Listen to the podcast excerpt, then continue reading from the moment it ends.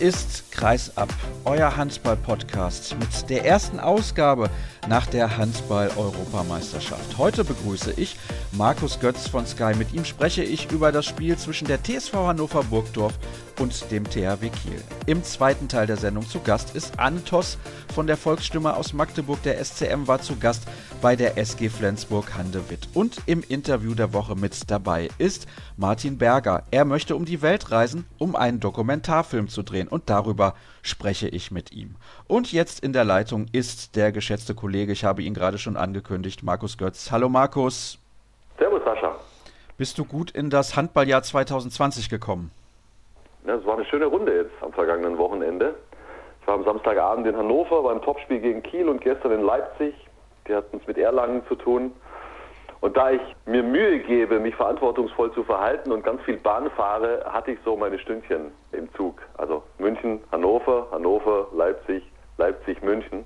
Und eigentlich ist es ja jetzt eine glatte Verbindung von Leipzig nach München oder auch andersrum, aber da gab es eine Baustelle und war ziemliches Chaos. Aber ich erspare euch die Details. Es waren, glaube ich, zwölf Stunden am Ende. Oh. In den letzten zwei Tagen das ist ordentlich. Da hast du ein bisschen was abgeklappert. Aber das ist natürlich sehr vorbildlich, dass du da sagst, ich fahre nicht mit dem Auto oder ich fliege, sondern du setzt dich in den Zug. Ist aber auch ganz angenehm, finde ich, einigermaßen. Da kann man sich ruhig hinsetzen, kann man vielleicht sogar ein bisschen was arbeiten und entspannt Zug fahren. Ist eine Alternative. Das ist mein Nummer eins Fortbewegungsmittel. Also was jetzt alles über die Stadtgrenzen Münchens hinaus betrifft. Ganz klar. Das ist auch deswegen gut, weil natürlich dann ein bisschen was für die Umwelt getan wird. Das ist ja der Hintergedanke. Aber wir wollen nicht abschweifen. Wir wollen natürlich über Handball sprechen. Und du warst ja dann zweimal in fast ausverkauften Hallen. Ich habe mitbekommen, in Leipzig volle Hütte. Ich glaube, in Hannover war es auch ziemlich voll am Samstag gegen den THW Kiel. Und das ist natürlich die Partie, über die wir ein bisschen genauer sprechen wollen. Mit 32 zu 25 hat sich der THW durchgesetzt bei den Recken aus Hannover am Anfang konnte man schon sehen, die Recken haben dagegen gehalten, aber dann hat der THW seine ganze Stärke gezeigt und das Spiel schon dominiert, kann man so sagen, oder nicht? Ja, also ich sah den THW-Sieg dann nach dieser ersten ausgeglichenen Phase dann zu keiner Zeit mehr in Gefahr.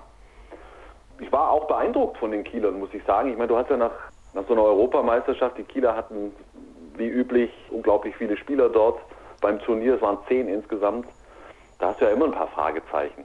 Also ich glaube, sie hatten drei Trainingseinheiten gemeinsame jetzt vor diesem Spiel in Hannover. Du weißt nicht, wie geht es den Einzelnen, ein paar sind ja auch angeschlagen. Du weißt nicht, harmoniert das sofort wieder? Du weißt nicht, schafft es jeder nach der ganz kurzen Pause den Fokus wieder auf die Bundesliga zu richten? Und das haben die Kieler grundsolide, richtig stark, richtig, richtig gut gemacht und haben das Spiel hochverdient gewonnen, weil das muss man natürlich auch ganz klar sagen. Die Ansprüche, ich meine, Hannover stand auf Platz zwei vor diesem Spiel. Und dann hast du natürlich auch entsprechende Erwartungshaltungen rund um so einen Club. Aber man darf ja nicht vergessen, das muss man immer wieder einordnen, wo Hannover herkommt im Vergleich zur vergangenen Saison, was die bislang für eine Spielzeit hinlegen. Das ist einfach fantastisch und du kannst ja nicht davon ausgehen, dass das jetzt immer so weitergeht. Sie haben zu Hause noch kein Spiel verloren, aber dass Hannover grundsätzlich zu Hause gegen den THW verliert, ist was vollkommen Normales. Das darf man ja nicht vergessen. Aber sie können dann so ein Spiel, und das ist auch vollkommen klar, nur dann gewinnen, wenn sie in allen Bereichen am, am, am Top-Limit performen. Und das haben sie einfach nicht geschafft. Und deswegen hat der THW hochverdient auch in dieser Höhe gewonnen. Da war ja ein Problem, dass mit Ivan Martinovic der zweite Linkshänder im Rückraum ja. ausgefallen ist und Nick Zechte hatte dann schnell zwei Zeitstrafen kassiert. Ja, das zum einen. Dann hatte Zechte auch jetzt nicht seinen besten Tag. Ich weiß nicht, ob Blandin waren es zwei oder drei Würfe von Zechte sicher abgefangen hat da kam auch nicht so richtig viel raus aus dem Ärmchen beim Slowenen am vergangenen Samstag. Er kann es definitiv besser. Hatte nicht die Wurfposition, hatte nicht die Durchschlagskraft, hatte nicht die Power, die man schon von ihm gesehen hat. Und ja klar, der Ausfall von Martinovic ist ein Problem für Hannover. Aber wie wir wissen, geht es ja nicht nur Hannover so, was die problematischen verletzungsbedingten Ausfälle betrifft.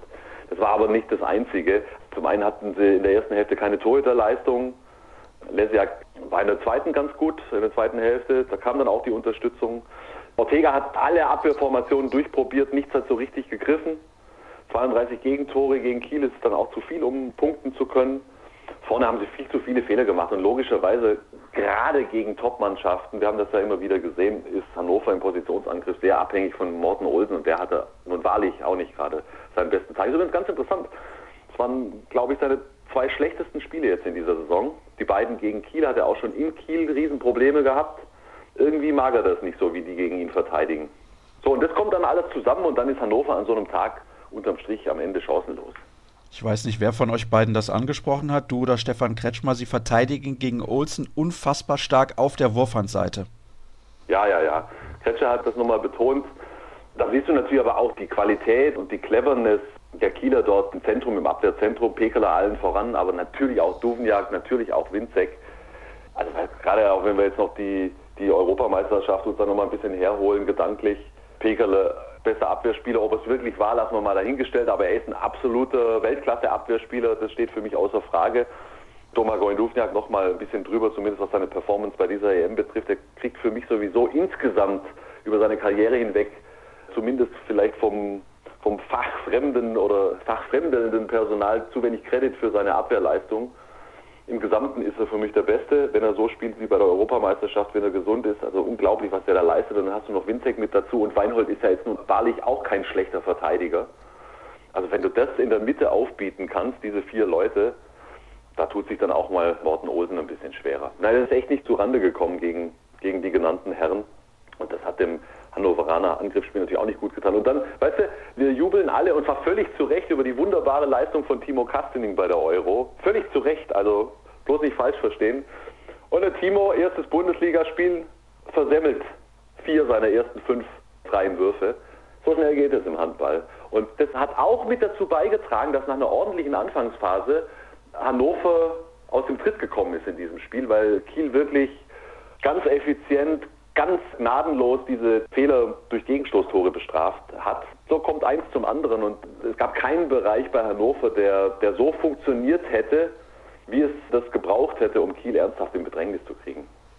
Das ist natürlich dann ein Problem, wenn die Torhüter nicht funktionieren, wenn die Abwehr nicht richtig funktioniert und wenn auch der Angriff nicht richtig funktioniert. Und wenn du keine schnellen Tore erzielen kannst, dann wird es gegen den THW sowieso unfassbar schwierig. Ich möchte noch mal kurz auf die Kieler Spieler eingehen, die du gerade genannt hast, insbesondere auf Dufniak und Pekeler. Bei Dufniak ist es so, jedes Mal, wenn ich bei der EM mit ihm gesprochen habe, sah er unfassbar müde aus. Er hat aber auch jedes Mal betont, er ist gesund. Also auch jetzt hier rund um das Spiel in Hannover kam von ihm eigentlich nur Positives. Logisch ist er erschöpft nach der Euro, hat er unglaublich viel gespielt. Es war ja auch mental sehr anstrengend. Er hat da unwahrscheinlich viel geschultert bei den Kroaten. Aber er hat einen guten Eindruck gemacht, wie ich finde. Also er ist ja auch dann, als klar war, die Kieler haben das ganz ordentlich im Griff, dann hat den Jicha klugerweise auch viel draußen gelassen, ihm seine Pausen gegeben. Sarabetz hat dann ein richtig gutes Spiel gemacht, wie ich finde übrigens. Der hat den Hannoveranern auch ganz schön zugesetzt. Also das ist ja dann optimal gelaufen, ja, dass die dann nicht ans Limit gehen mussten, dass Dufniak nicht doch mehr spielen musste. Ganz grundsätzlich bin ich da aber schon gespannt. Und auch wenn die Kieler im Moment die beste Situation haben in der Bundesliga und weiterhin Favorit Nummer eins sind auf die Meisterschaft, du musst schon gucken jetzt. Also jetzt, das Programm ist ja extrem straff. Geht's gut, gerade bei Dovniak.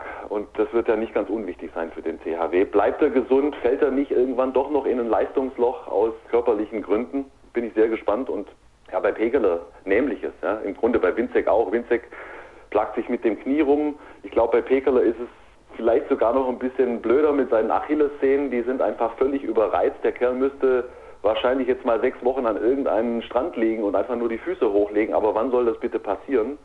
Da kann man ihm nur persönlich die Daumen drücken, dass es sich nicht verschlimmert und dass am Ende die Sehne nicht auch nochmal irgendwie reißt oder irgendwas.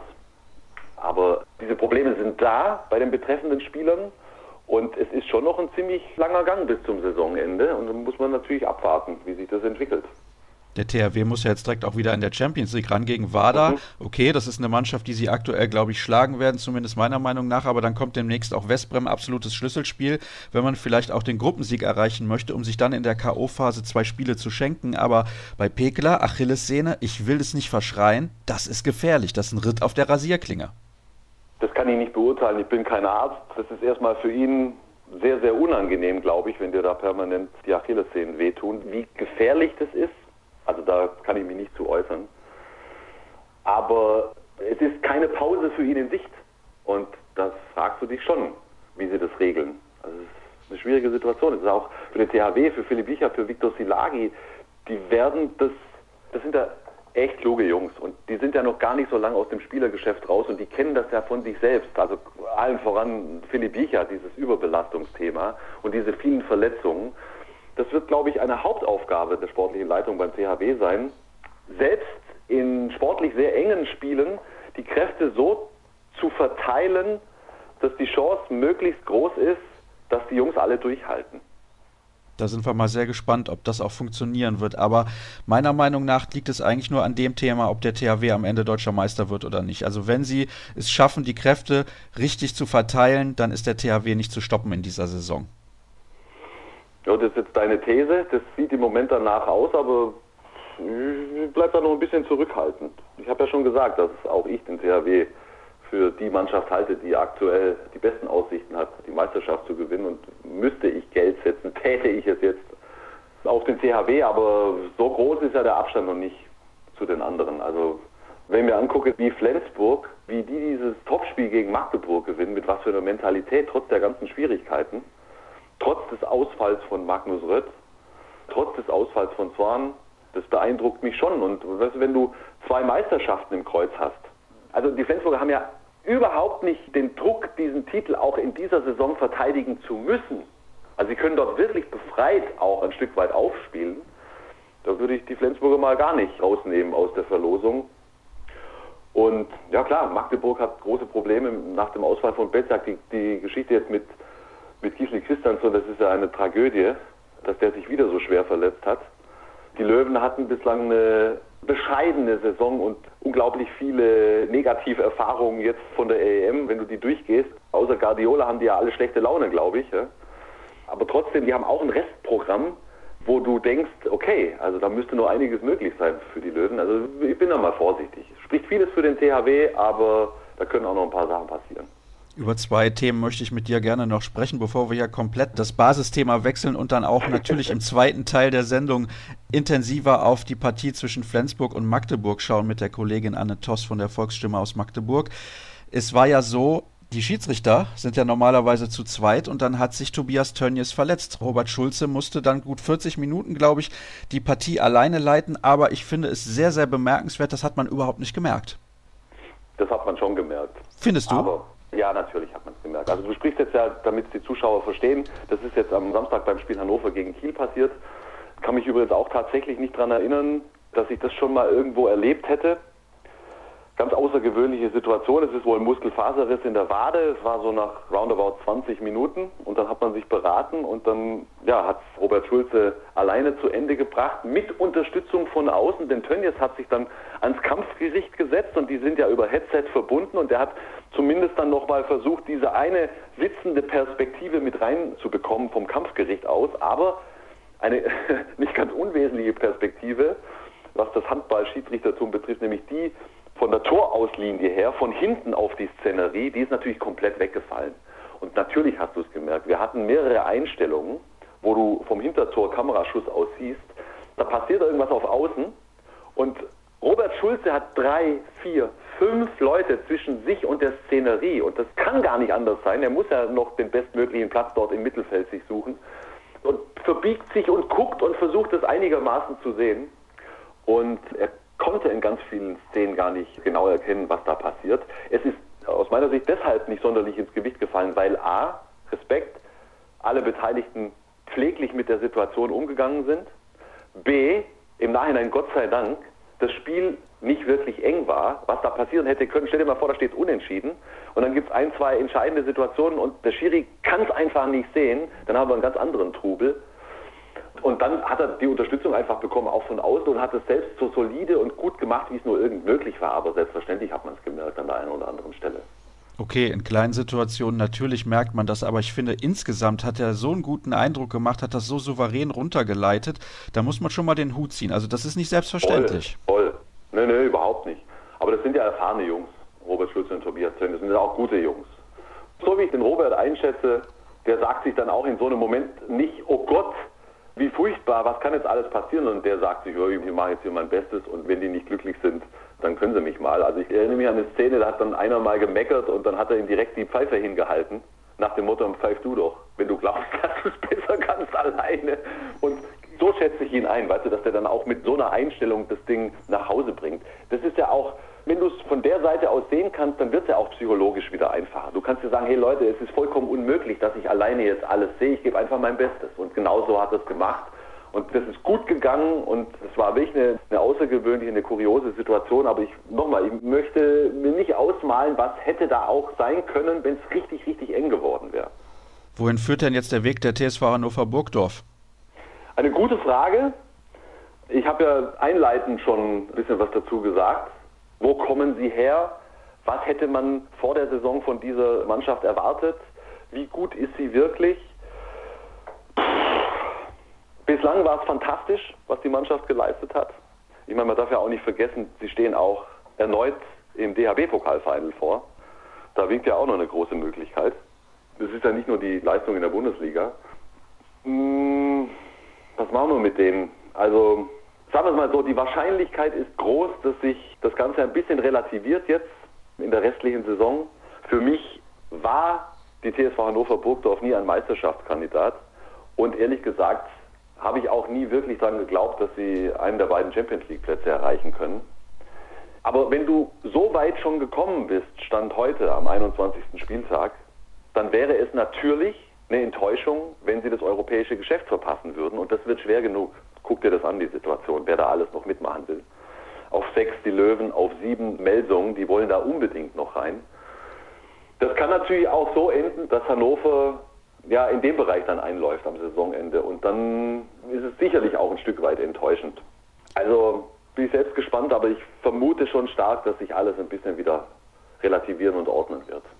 Sie haben einen großen Vorteil der Konkurrenz gegenüber auch den beiden Mannschaften, die du gerade genannt hast. Melsung auf sieben, die Löwen auf sechs, die Füchse auf fünf und Magdeburg auf vier spielen jetzt alle EHF Cup sechs Spiele mehr als Hannover Minimum.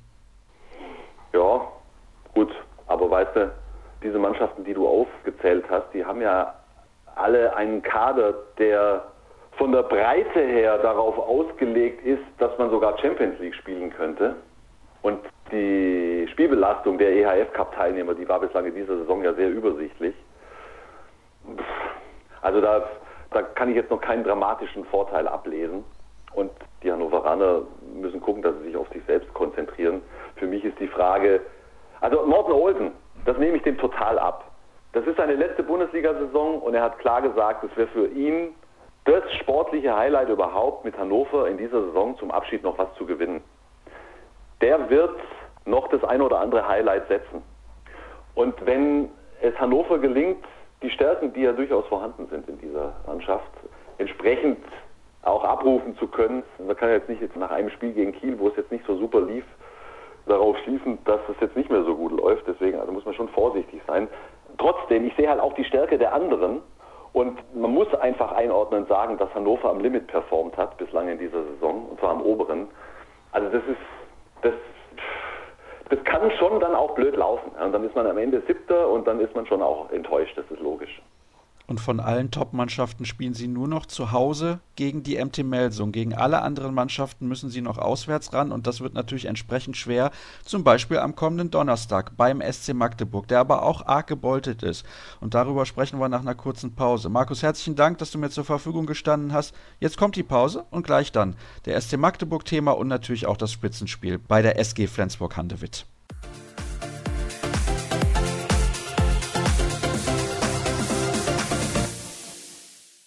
Weiter geht's in der heutigen Ausgabe von Kreisab. Anne Toss von der Volksstimme aus Magdeburg ist da. Hallo Anne.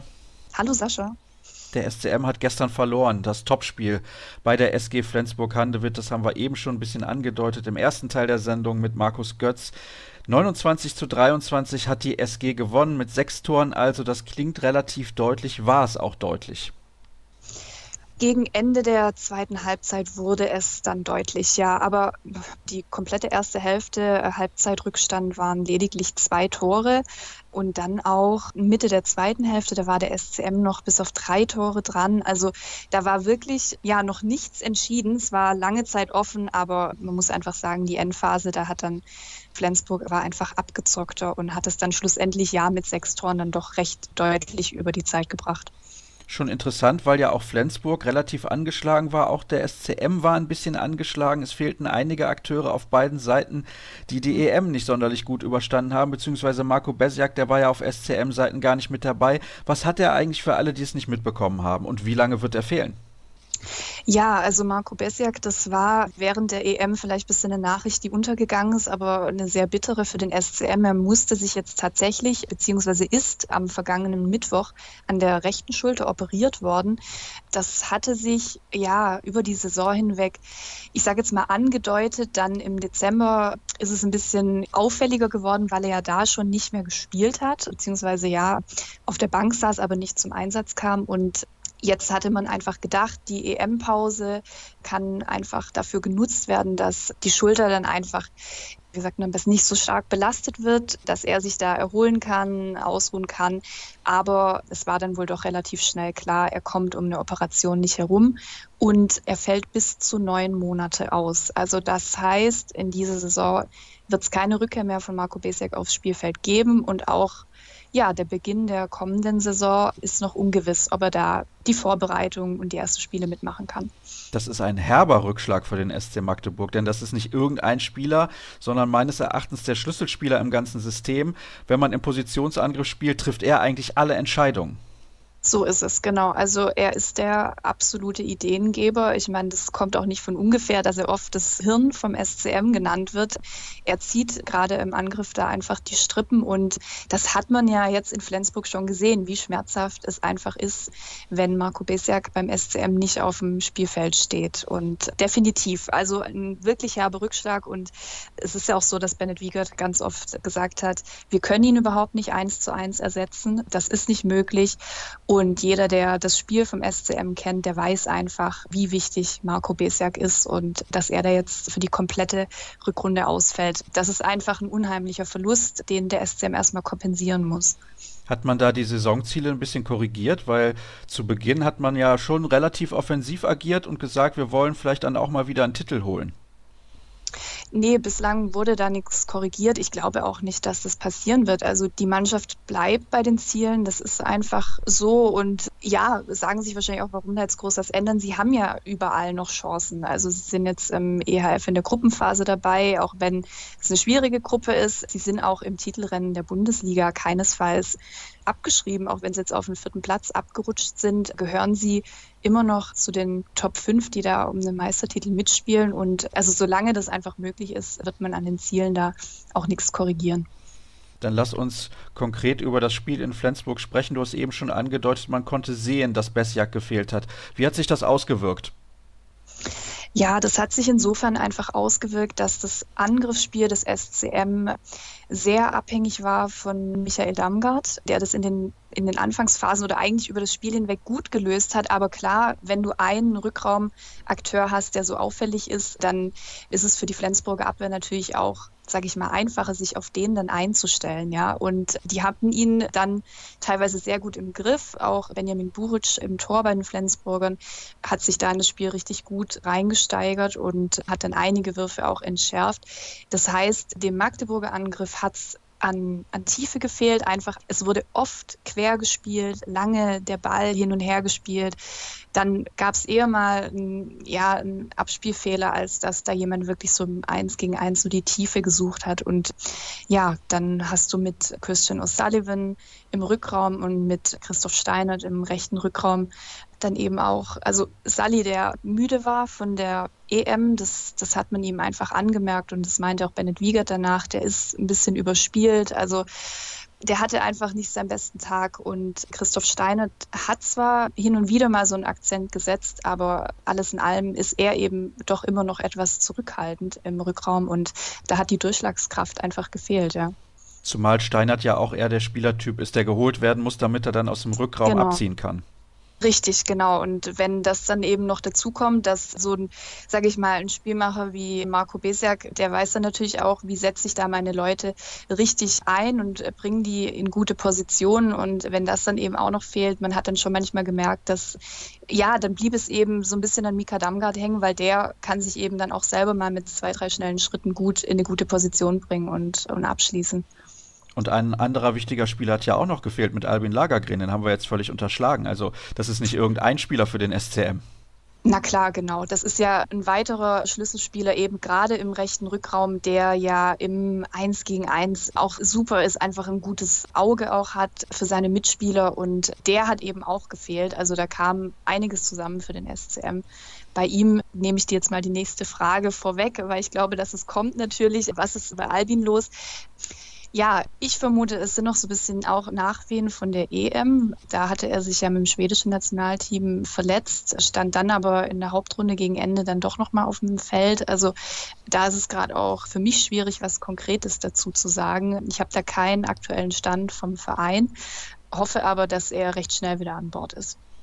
Gut, dann hätten wir das auch geklärt, beziehungsweise nur so halb geklärt, weil die Vereine ja teilweise nicht mehr nach außen kommunizieren, was da genau los ist, insbesondere der SC Magdeburg. Kommen wir aber zurück zum Spiel. Was hat denn Flensburg eigentlich so gut gemacht? Denn Flensburg hat ja auch ein bisschen was an Verletzungssorgen.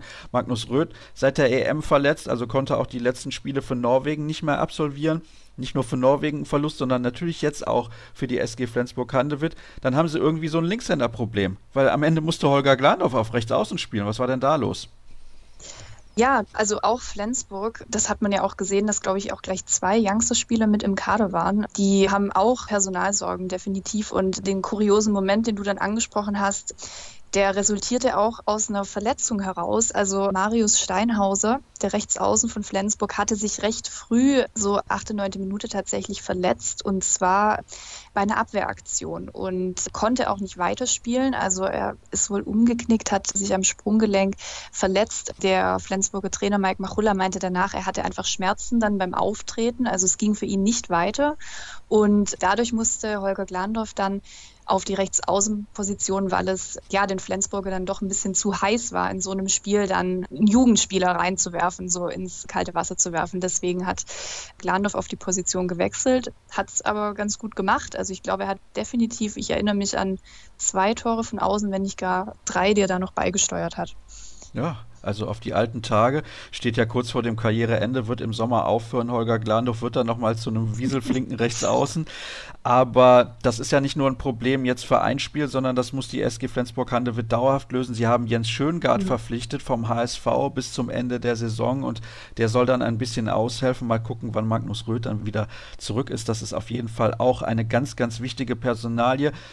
Sagst du also, Flensburg hat am Ende auch in dieser Höhe verdient gewonnen, sie waren die bessere Mannschaft und deswegen geht dieser Sieg dann auch in Ordnung? Ja, also das ist so definitiv. Der Sieg war in der Höhe absolut verdient und ja, Flensburg hat sich das einfach erarbeitet. Die waren ein Tick einfach frischer, gedankenschneller. Der SCM ist kaum in dieses Konterspiel auch gekommen. Sie haben kaum versucht, auch wirklich ihre Schnelligkeit mal zu nutzen, ja, und um da Druck auf die SG zu machen. Und Flensburg hatte dann im Nachhinein natürlich auch die bessere Abwehr, ja, hatte den Positionsangriff von, von den Magdeburgern gut im Griff. Deswegen, ja, das geht in Ordnung. Das muss man dann einfach auch so akzeptieren und anerkennen.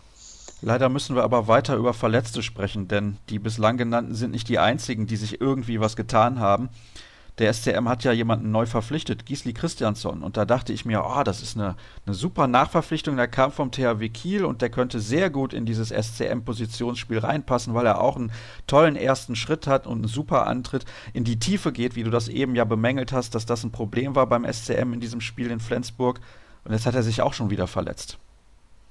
Ja, also das war, glaube ich, sogar, und da kann ich auch wirklich so beim SCM mitfühlen, das war wirklich die abgesehen von der Niederlage eigentlich diese schlimmere Nachricht, die sie da an dem Sonntagnachmittag noch verkraften mussten. Also wirklich fünf Minuten vor Schluss geht Christiansson da nochmal ins Eins gegen Eins und wird von Jurecki von den Flensburgern da unsanft zu Boden gerissen. Also er kam auch zu spät, hat dann danach die rote Karte gesehen und es war eigentlich im ersten Moment, also wenn du das gesehen hast, eben von der Pressetribüne, war so ein bisschen Erstaunen erstmal so ein Blick von Christiansson, so was ist jetzt passiert, aber dann hast du sofort gesehen, so dieser Schock, okay, da, da ist irgendwas mit der linken Schulter und er ist ja dann auch, ich glaube, jeder, der das im Fernsehen gesehen hat, der hat da wirklich mitgelitten, also in Tränen ausgebrochen. Jelko Musa hat hat ihn dann an Spielfeldrand begleitet und dort wurde er sofort auch von den Flensburger Ärzten, von dem Physio vom SCM in die Kabine gebracht, versorgt. Also er hatte wirklich starke Schmerzen auch und ja, schlussendlich ging es dann für ihn dann auch mit dem Krankenwagen dann in die Klinik für weitere Untersuchungen. Das ist ein ein ganz herber Verlust. Du hast es ja angedeutet, es ist eine Nachverpflichtung eben für den Ausfall von Marco Besiak, die man da getätigt hat. Beide Seiten hatten da Hoffnungen damit verbunden. Also Bennett Wiegert war sehr optimistisch aus den Trainingstagen, hat gesagt, der Junge, der macht wirklich Spaß, kann uns bereichern, kann uns hier wirklich viel, viel Freude machen. Und ja, jetzt kommt da einfach nochmal so ein Tiefschlag, sage ich mal. Zum einen erstmal auf Christiansson natürlich selber zu und dann auch auf den SCM. Das war wirklich ein bitterer Nachmittag und eigentlich so die tragische Nachricht, die die Mannschaft und jetzt auch das Trainerteam jetzt erstmal irgendwie verarbeiten muss, weil es macht die Situation natürlich nicht besser, sondern verschärft nochmal so diese, sage ich mal, Krise, die man da im, im Rückraum jetzt schon hat. Vielleicht aber auch die Chance für Philipp Kusmanowski mal endlich zu zeigen, was er kann? Ja, vielleicht doch das klar. Es ist ja immer so, ja. Verletzt sich der eine, tut sich vielleicht eine Tür auf für einen anderen. Deswegen, ja, definitiv. Also Philipp hat da sicherlich jetzt eine Chance, die es auch zu nutzen gilt. Er hat ja auch in Flensburg das am Sonntag nicht schlecht gemacht und ich sehe halt eher so ein bisschen auch diese andere Seite. Du kannst eigentlich zum Beispiel einem O'Sullivan jetzt überhaupt keine Pause gönnen, ja. Also der wird einfach extrem gebraucht und du hast jetzt schon auch gemerkt einfach, dass er doch noch erschöpft ist und müde auch. Und da bin ich gerade so ein bisschen am Zweifeln, wie, wie sie das wohl so hinbiegen, jetzt auch mit Blick auf diesen Hammermonat. Acht Spiele im Februar, ja, sieben haben sie jetzt noch vor der Brust, wie man es da schafft, einfach vielleicht dann auch so einem Spieler wirklich zumindest ein bisschen Regeneration zuzustehen. Am Donnerstag geht es nämlich schon wieder weiter zu Hause gegen die TSV Hannover Burgdorf. Die wird hoch motiviert nach Magdeburg kommen. Das wird keine leichte Aufgabe werden für den SCM. Nee, überhaupt nicht. Das wird ein schweres Spiel und das zieht sich eigentlich so durch den kompletten Monat durch, dass du eigentlich unter kein Spiel so ein bisschen Haken machen kannst und sagen kannst, das ist mal eine Aufgabe, die, die geht uns irgendwie leicht von der Hand, überhaupt nicht. Und Hannover, wie du gesagt hast, die sind natürlich nach der Niederlage motiviert und ja, der SCM muss sich jetzt erstmal schütteln und dann werden die aber sicherlich alles reinwerfen. Ich meine, die haben das Auswärtsspiel in Hannover verloren und sind da sicherlich auch auf Revanche. Von dem her denke ich eine Chance. Klar, haben sie alle mal. Man hat ja gesehen, Kiel hat es ja auch gezeigt, wie man Hannover dann doch schlagen kann. Gucken wir mal, wie es dann am Donnerstag ausgehen wird. Am Wochenende startet die EHF Cup Gruppenphase dann nicht nur für den SC Magdeburg, sondern natürlich auch für die anderen deutschen Mannschaften. Aber insbesondere die Magdeburger Gruppe hat es extrem in sich mit dem Auftakt gegen Gorenje Velenje. Das ist vielleicht noch in Ordnung, möchte man da fast sagen. Aber dann geht es gegen Nantes und gegen Ademar Leon. Also das sind schon ordentliche Kaliber. Übrigens, kurzer Hinweis in eigener Sache. Das wird alles übertragen bei den Kollegen von der Zone. Und wenn ich Kollegen sage, dann meine ich mich damit auch selber in diesem Fall, denn ihr könnt mich dann hören bei zwei Partien gleich am kommenden Sonntag. Da gibt es einen Handball-Marathon bei der Zone, startet um 13 Uhr, endet dann ungefähr um 20.30 Uhr und ich kommentiere die beiden Spiele der MT Melsung und der Füchse Berlin. Anne, wir hätten mehr oder weniger alles besprochen. Das soll es gewesen sein für diesen Teil der heutigen Sendung. Kurze Pause und dann gibt es noch das Interview der Woche.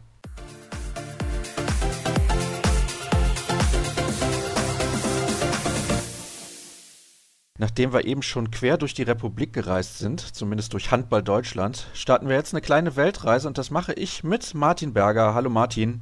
Ah, hallo Sascha, grüße dich. Wir kommen also zum Interview der Woche und Martin, vielleicht kannst du zunächst mal kurz erklären, was ist dein Handball-Hintergrund, denn die Leute werden dich höchstwahrscheinlich, und da möchte ich dir nicht mit zu nahe treten, nicht kennen. Ja, das kann sein. Ich bin gerade Jugendtrainer bei den Füchsen Berlin, B-Jugendtrainer seit vier Jahren dort, seit glaube, 20 Jahren schon dem Handball verschrieben, bin jetzt 27.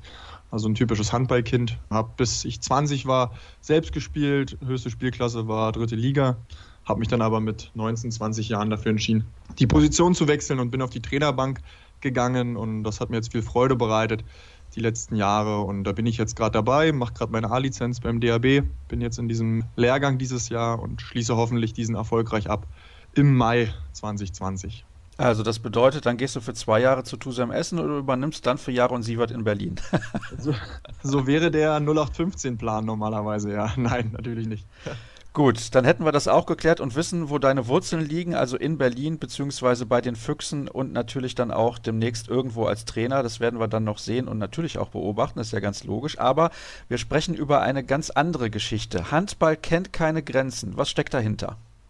Handball kennt keine Grenzen ist der Verein, den ich gegründet habe, um einfach Potenzial in unserer Sportart beziehungsweise unserer Gesellschaft zu gründen. Ich habe für mich selbst feststellen müssen, dass wir sind immer große Weltmeister in Deutschland im Meckern. Und da habe ich mich natürlich auch dazu gezählt, aber jetzt war auch einfach der Punkt gekommen, dass ich selber was verändern wollte und habe deswegen diesen Verein gegründet.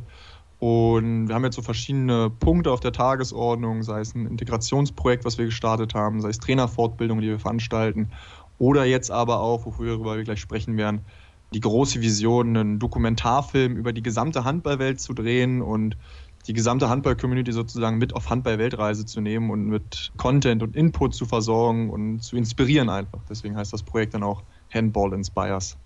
Da gehen wir gleich noch ein bisschen konkreter drauf ein. Ich möchte aber zunächst nochmal zurückkommen auf das, was du gerade gesagt hast. Du hast irgendwie gedacht, ah, alle meckern irgendwie, du selber auch. Hattest du dabei noch andere, die dir ja sozusagen Tritt in den Hintern gegeben haben, dass du mit sowas starten solltest? Oder wie, wie kam das überhaupt dann konkret zustande?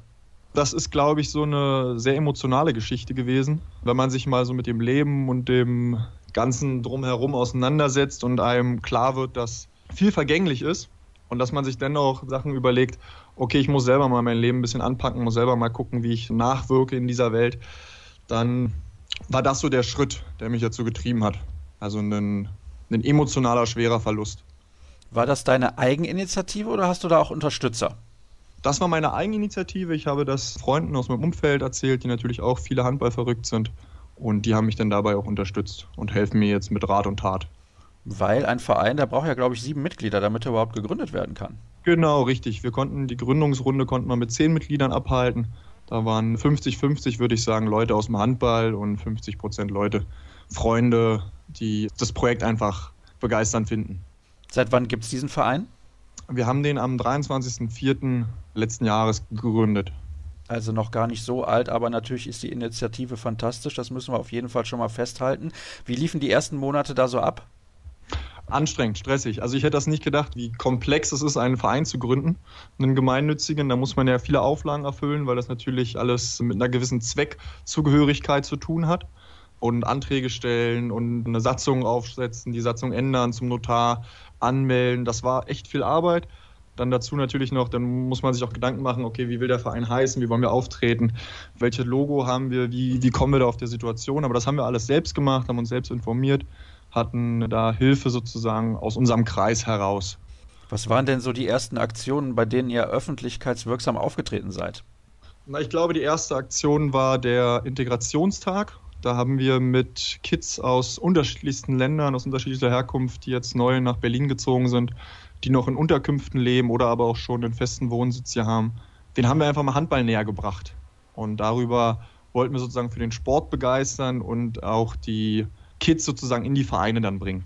Das ist ja sehr, sehr interessant, denn wenn man zum Beispiel mal zurückschaut auf die Flüchtlingswelle vor einigen Jahren, viele Flüchtlinge kamen aus Ländern, in denen Handball überhaupt gar keine Rolle spielt. Ja, das, das habe ich auch gehört. Ich habe einen sehr guten Freund, einen Kommilitonen, Kollegen, Java, der kommt aus Syrien.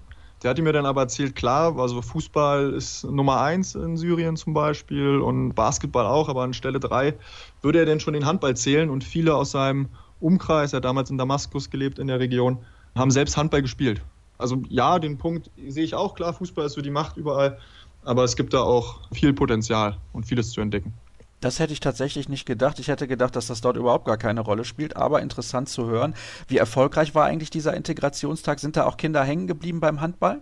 Wir konnten 35 Kids für den Tag begeistern. Und anschließend war ja meine Vision, dass ich die Kids, die dann Bock haben auf Handball, mal zum Probetraining einlade. Davon haben sich 17 tatsächlich zurückgemeldet. Und davon sind dann auch zehn mal zum Probetraining gegangen. Und ich weiß, dass drei oder vier, die gehen immer noch regelmäßig jetzt zum Handballtraining. Ich hoffe, dass die bald mal ein Spiel machen. Mal gucken. Na, das sind ja immerhin 10 Prozent. Das finde ich ist schon mal eine beachtliche Quote. Der Grund aber, warum wir miteinander sprechen, ist eine andere Geschichte. Du hast es gerade eben schon angedeutet, du möchtest einen Dokumentarfilm drehen und hast dafür ein Crowdfunding-Projekt gestartet. Und die Hörer von Kreisab werden es wissen, seit fünf Jahren, nee, seit vier Jahren, so ist es korrekt. Also es gab schon vier erfolgreiche Crowdfundings von Kreisab und da möchte ich mich natürlich nochmal herzlich bedanken bei allen, die da gespendet haben. Es ist so, das Ganze ist nicht so einfach durchzuführen. Du brauchst eine relativ hohe Summe, weil du möchtest halt quer durch die Welt reisen. Ist nicht ganz so einfach. Genau, richtig. Also mein, mein Ziel ist es ja sozusagen, diesen Film zu erstellen, Vereine zu besuchen, Nationalmannschaften zu besuchen, aber auch soziale Projekte überall auf der Welt, die diesem Handballsport genauso lieben wie wir. Und den Leuten, die jetzt so zu Hause sind, noch hier in Deutschland oder aber woanders, wenn das Ganze dann weltweit Beachtung findet, mit diesen Eindrücken halt zu begeistern, sodass man selbst die Möglichkeit hat, mal auf andere Taktiktafeln zu schauen. Und dafür habe ich mich entschieden, halt, wie du es gerade angesprochen hast, ein Crowdfunding ins Leben zu rufen, weil ich es einfach echt schön finde, ein Projekt mit der Community zu gestalten. Du kennst das selber, hast jetzt die Erfahrungen gemacht. Man findet viele Helfer und viel fruchtbaren Boden, wodurch sich da eine ganz schöne Community, eine ganz schöne Sache entwickelt. Und ja, das Crowdfunding läuft gerade. Die Summe ist extrem hoch, gefühlt für so einen kleinen jungen Mann wie mich. Ich habe als Crowdfunding-Ziel für den Gesamtetat, sage ich mal, mit der Weltreise, sodass wirklich alle Kontinente und 23 bis 24 Länder unter Beobachtung fallen, als Ziel 80.000 Euro ausgegeben. Das war sehr ambitioniert und jetzt sind wir sozusagen an dem Punkt, bei so einem Crowdfunding ist immer wichtig, es muss eine Schwelle erreicht werden, die liegt bei 16.000 Euro. Und erst wenn diese Schwelle erreicht wird, wird das Geld auch ausgezahlt. Und mit diesem Geld von 16.000 Euro möchte ich sozusagen auf ein Jahr Europa und Afrika Handball-Weltreise gehen, um erstmal mit diesen Ländern, mit diesen Kontinenten, mit diesen Erfahrungen zu, zu begeistern und dann vielleicht die ganze Reise auch komplett zu realisieren, um wirklich einen Dokumentarfilm über die gesamte Handballwelt zu drehen. Ich kann aus eigener Erfahrung sagen, am Anfang ist das relativ schwer. Es gilt natürlich dann immer viele Leute darauf aufmerksam zu machen. Das ist auch der Grund, warum wir heute miteinander sprechen, weil ich das sehr unterstützenswert finde. 16.000 Euro wäre also diese Schwellensumme, die es zu erreichen gilt. Wenn wir gerade miteinander sprechen, liegst du ungefähr bei, sagen wir mal, grob 6.600 Euro. Es gibt ein bisschen über 80 Unterstützer. Es gibt aber noch einige Tage Zeit. Deswegen möchte ich hier auch nochmal darauf aufmerksam machen, dass das kein Problem ist, dort zu unterstützen. startnext.com slash Handball-Weltreise ist der Link, auf den ihr klicken solltet, um da ein bisschen was zu spenden. Und, das ist bei Kreisab auch immer so, auch 5 Euro helfen, um dem Ziel ein bisschen näher zu kommen. Und es hilft natürlich auch, andere darauf aufmerksam zu machen. Das ist ganz klar. Also zunächst mal Europa und Afrika, das ist ja schon ein bisschen was. Also damit wärst du auch zufrieden, nehme ich an. Jein. Also damit kann ich, glaube ich, wenn man sowas macht und wenn dann der erste Input, die ersten kleinen Kurzdokus kommen und die Leute begreifen oder sehen, was alles in anderen Hallen passiert, dann sind sie, glaube ich, so begeistert, dass sie auch noch Asien sehen wollen, Ozeanien sehen wollen und Südamerika, Nordamerika, dass, glaube ich, dann einfach dieses Feuer geweckt wird. Also ich sehe das denn das Ganze, wenn jetzt die 16.000 Euro sozusagen gerissen werden und man das startet, dieses ganze Projekt, dass dann über einen gewissen Zeitraum auch, auch die Leute davon erfahren mehr und mehr Begeisterung entfacht wird und dann sich das Ganze weiterentwickeln wird. Lass uns zunächst mal noch ein bisschen schauen auf das, was du in Europa und Afrika vorhättest. Welche Länder ja. würdest du da denn besuchen? Am Anfang habe ich einen Zeitraum, den ich in Europa begleiten möchte, bis zur WM in Ägypten. Das heißt bis zum Januar. Das heißt, es sind so fünf, fünf Monate. Und dann möchte ich den skandinavischen Raum erkunden, also Norwegen, Dänemark und Schweden. Und dann über Niederlande, Frankreich, runter nach Spanien, Portugal und in jedem dieser Länder hat man, das ist ja so ein Motivationspunkt, wir sehen immer die EM, wir sehen die WM, du bist näher dran als wir und hast schon einen viel besseren Einblick auf die ganze Thematik. Aber ich zum Beispiel als Trainer oder als Spieler habe mich immer gefragt, ja, ich, ich sehe, was da passiert, aber wie bilden die das aus? Wie ist der soziale Hintergrund da? Wie sind kulturelle Unterschiede und wie kommt das Ganze denn zusammen zum Tragen? Das heißt, mich interessiert zum Beispiel diese, diese ganzen skandinavischen Passtechnik-Geschichten. Natürlich, wir wissen, dass die viel früher mit Harz trainieren und, und, und ich habe auch mal gehört, dass die einen ganz anderen Trainingsrhythmus haben, eine Trainingsstaffelung, das Passen da viel mehr im Vordergrund steht, weil es einfach ein wichtiges Element ist. Und da gibt es so viel zu entdecken und so viele Fragen, die ich mir jetzt schon in der Liste zusammengesucht habe, die ich dann einfach in den Ländern vor Ort beantworten möchte. Portugal, bestes Beispiel, glaube ich, gerade. Woher die kommen und was die machen, Wahnsinn. Und vor allem hatte ich da mal die große Chance, weil in Berlin waren mal zwei Portugiesen Frauentrainer bei den Spreefüchsen. Habe mich mit denen mal hingesetzt, habe mit denen mal gequatscht und Da ist zum Beispiel die Situation, wir sehen eine extreme Spielfreude bei den Portugiesen. Wir haben aber auch ganz wenig Handballer nur in Portugal. So was haben die Portugiesen gemacht? Die haben eine Situation geschaffen, dass die im Jugendbereich, ich sag jetzt mal bis zu C-Jugend, ganz häufig nur 3 gegen 3 spielen. Und dann in der B-Jugend sozusagen 4 gegen 4, 5 gegen 5, weil die gar nicht die, die Anzahl an Spielern haben, 6 gegen 6 zu spielen. Und weil sie natürlich auch clevererweise sagen, ja, wenn mein, wenn mein Team 3 gegen 3 spielt, sind die Ballkontakte natürlich doppelt bis dreimal so viele. Dadurch entwickelt sich ja eine ganz andere Spielfreude mit dem Ball, was wir jetzt gerade, glaube ich, bei der EM wunderbar sehen konnten. Oh, das ist sehr, sehr interessant, hätte ich auch gar nicht gedacht. Und das macht auch schon ein bisschen Vorfreude auf das, was du dann in der Zukunft irgendwie präsentieren wirst. Dieses Crowdfunding läuft noch bis zum 18. März. Das ist ein relativ langer Zeitraum. Ihr kennt das von Kreisab, da sind das in der Regel immer nur zwei Wochen. Aber die Summe ist natürlich auch deutlich größer. Deswegen rufe ich nochmal dazu auf, Martin zu unterstützen. Wenn du weiter nach Afrika reist, in welche Länder würdest du denn da gehen? In Afrika ist denn der Punkt, dass ich viele Kontakte jetzt zu sozialen Projekten aufbauen konnte. Da wäre zum Beispiel das Never Play Alone Projekt von den St. Pauli Handballern in Ruanda oder das Play Handball Projekt von Nicola Scholl in Südafrika, Simbabwe, aber auch in Kenia. Und das wären auch so die Länder, die ich da begleiten möchte, wo ich den Projekten einfach unter die Arme greifen will, sei es bei den Trainingseinheiten, sei es in der strategischen oder konzeptionellen Überlegung, sei es in Gesprächen mit Schulen, wie kann man sozusagen die nächsten Steps machen oder aber auch ein bisschen Aufmerksamkeit mit dieser Dokumentation dahin bringen, dass so eine sozialen Projekte in Afrika von Leuten aus Deutschland gemacht werden, um einfach unsere Welt an sich ein bisschen Stück weit in die richtige Richtung zu schieben, möchte ich einfach darauf aufmerksam machen und möchte einfach dabei unterstützen. Und ich kann nur jedem empfehlen, wer darauf Hunger bekommen möchte, sich mal die Kurzdoku von den Never Play Alone Jungs anzuschauen. Den findet man auf der Seite. Die waren da in Kigali in Ruanda und die Bilder haben mich einfach so begeistert, dass ich da, dass ich damit anpacken will, dass ich den Leuten zeigen will, noch viel tiefer, okay, wie leben die da, was passiert da gerade, wie groß ist da diese Leidenschaft für diesen Sport. Ich glaube, dass, dass es da extrem viel zu sehen gibt und extrem viel Möglichkeiten gibt, mit anzupacken. Beide Projekte haben wir ja hier im Podcast auch schon vorgestellt. Das war beide Male sehr, sehr beeindruckend, als wir darüber ja. gesprochen ja. haben. Und die Bilder sind auch wirklich sensationell. Das muss ich einfach nochmal betonen. Könnt ihr gerne nochmal reinhören, könnt ihr suchen. Ich kenne jetzt die Zahlen nicht auswendig, beziehungsweise ich weiß nicht, welche Episoden das genau waren, aber wir haben über beide Projekte schon gesprochen. Vielleicht kannst du nochmal erklären, wie diese Filme dann zustande kommen, weil ein Handballtrainer, der kann nicht unbedingt Videos schneiden. Hilft dir da jemand dabei? Wie sieht das ungefähr aus? Wie lange sollen diese Kurzfilme sein und soll es dann hinterher hinterher einen finalen langen Film geben, der beispielsweise eine Stunde lang ist. Was hast du da geplant? Genau, das ist so eine, so eine Thematik, die, glaube ich, einen Prozess darstellt. Also erster Prozess ist, wie du es gerade sagst, ich habe keine klassische Kamera- oder, oder Schnittausbildung. Ich komme eher aus dem Finanzsektor, studiere da Risikomanagement nebenbei, mache da gerade jetzt meinen Master. Ich habe diesen Wunsch schon immer gehabt, einen Film zu drehen. Und ich bin der Meinung, man kann sich alles selber in irgendeiner Art und Weise beibringen. Ist noch kein Meister vom Himmel gefallen. Das heißt, ich setze mich jetzt schon seit einem halben Jahr mit, mit diesem ganzen Schnittprogramm zusammen. Ich habe mir eine sehr ordentliche Ausrüstung geholt. Kamera, Gimbal, Mikrofon ran. Und das Lustige ist immer die Frage, ja, aber nimmst du denn Kameramann mit? Nee, mache ich nicht, weil um mich geht es ja da auch gar nicht, sondern ich möchte ja gucken, was sozusagen vor mir passiert.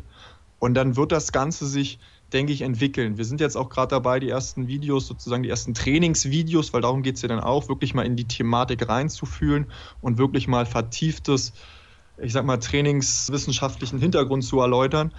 Da sind wir jetzt dabei. Unseren Crowdfunding-Film haben wir jetzt umgesetzt. Unser Integrationsprojekt-Video haben wir jetzt umgesetzt. Ich glaube, das geht alles in eine richtige Richtung und wird sich alles mit der Zeit mehr und mehr professionalisieren. Und zu jedem Land möchte ich eine Kurzdokumentation machen, sodass man einfach auch während der Reise schon Eindrücke und Einblicke erhält.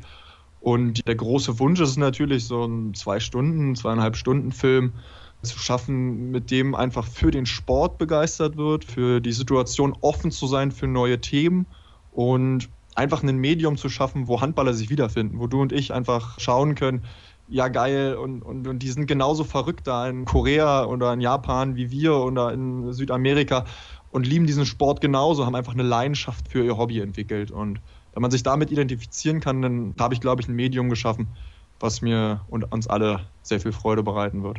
Das hört sich auf jeden Fall jetzt schon danach an, Martin. Ich wünsche dir viel Erfolg und dass das natürlich funktioniert. Wir werden versuchen, das mit Kreisab so prominent zu platzieren, wie es irgendwie möglich ist, zwischen all den anderen Themen, die wir natürlich hier auch noch besprechen. Und ja, Ich habe es gerade eben gesagt, noch bis zum 18. März dauert das Crowdfunding an. Bis dahin braucht Martin 16.000 Euro. Hast du eigentlich prominente Unterstützer auch gefunden?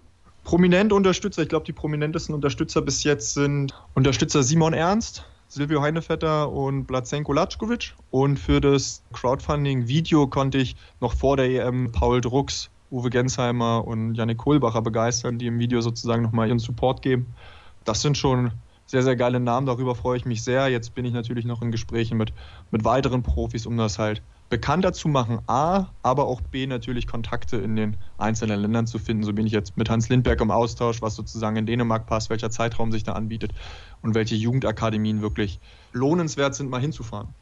Ja, da bist du doch bei den Füchsen, glaube ich, relativ international aufgestellt. Das klingt doch sehr, sehr positiv. Martin, herzlichen Dank, dass du mir zur Verfügung gestanden hast. Das soll es gewesen sein mit der heutigen Ausgabe der ersten nach der Handball-Europameisterschaft. Wie gesagt, startnext.com slash Handball-Weltreise. Da könnt ihr spenden und Martin und sein Projekt unterstützen, noch bis zum 18. März 2020. Und das war's dann auch mit der heutigen Ausgabe. Alle weiteren Infos, wie gehabt, gibt's bei facebook.com slash kreisab, bei Twitter at kreisab.de sowie bei Instagram unter dem Hashtag und Accountnamen kreisab. Und wie gehabt hören wir uns dann in einer Woche wieder. Bis dann, macht's gut. Tschüss.